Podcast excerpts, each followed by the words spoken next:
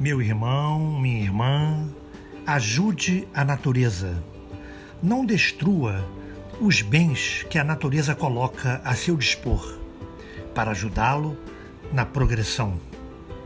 Coopere com as árvores, porque elas cooperam com a sua vida na purificação do ar que você respira. Colabore com a pureza das fontes, porque elas lhe fornecem água para hidratar o teu corpo. Auxilie o solo a produzir, para que o pão seja sempre farto na mesa de todos.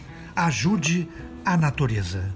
Graças a Deus, graças a Jesus.